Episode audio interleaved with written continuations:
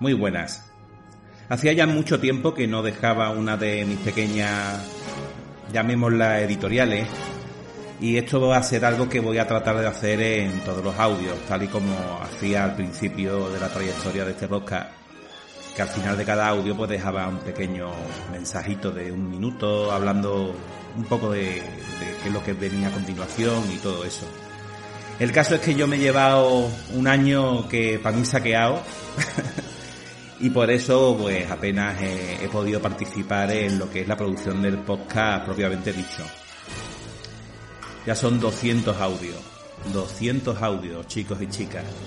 Y esto pues parecía parecía que era una tontería, que no iba a llegar a ningún sitio, pero mira mira por dónde, dónde estamos, ¿no?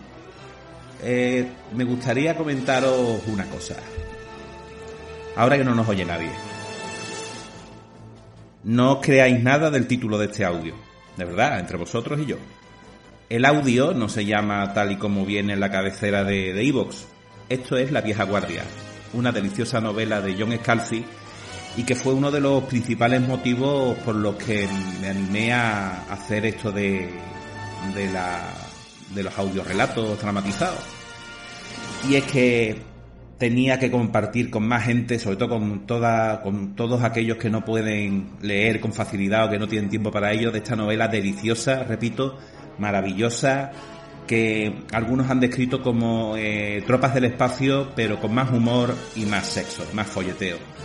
Así que bueno, voy a dejar ya de rajar, que parece que comió lengua, y aquí os dejo con el primer capítulo de La Vieja Guardia.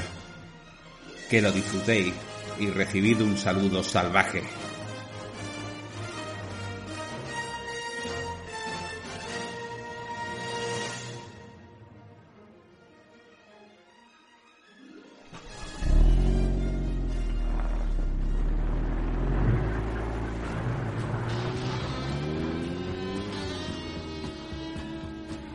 La vieja guardia, capítulo 1.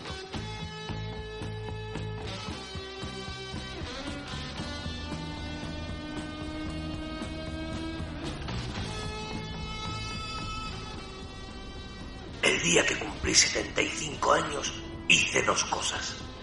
Visité la tumba de mi esposa y me enrolé en el ejército.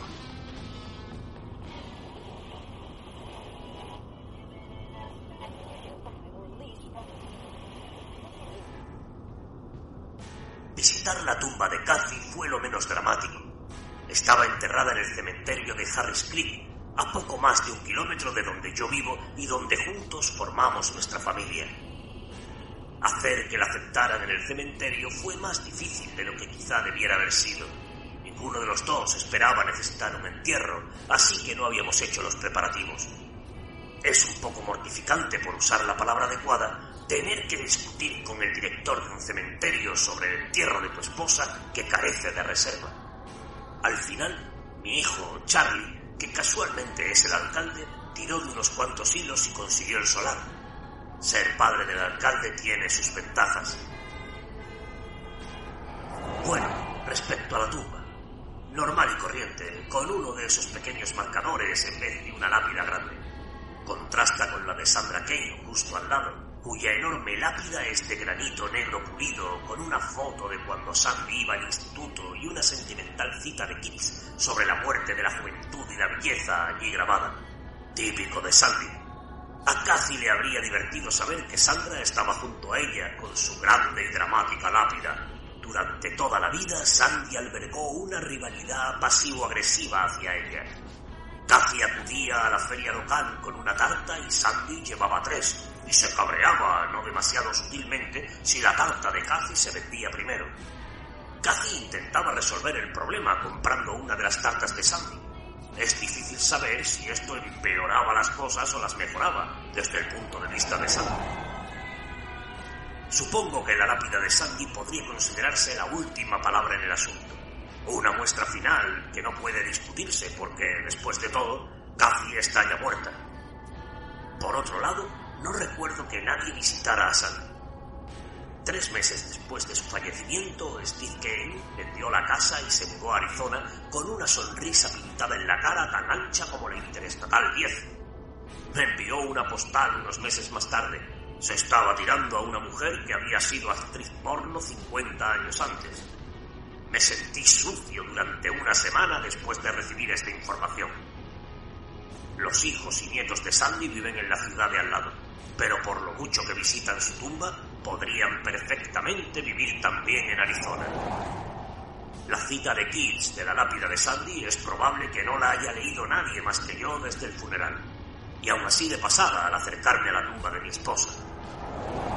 El marcador de Cathy muestra su nombre, Catherine Rebecca Perry, las fechas de su nacimiento y su muerte, y las palabras amada, esposa y madre. Leo estas palabras una y otra vez cuando voy a visitarla. No puedo evitarlo. Son cuatro palabras que resumen tan inadecuada y a la vez tan perfectamente una vida. La frase no dice nada sobre ella, sobre cómo amanecía por las mañanas o cómo trabajaba, sobre cuáles eran sus intereses o dónde le gustaba viajar. Leyendo eso, nunca podría adivinarse su color favorito o cómo le gustaba llevar el pelo o a quién votaba o si tenía sentido del humor. No se sabría nada de ella excepto que era amada. Y lo era.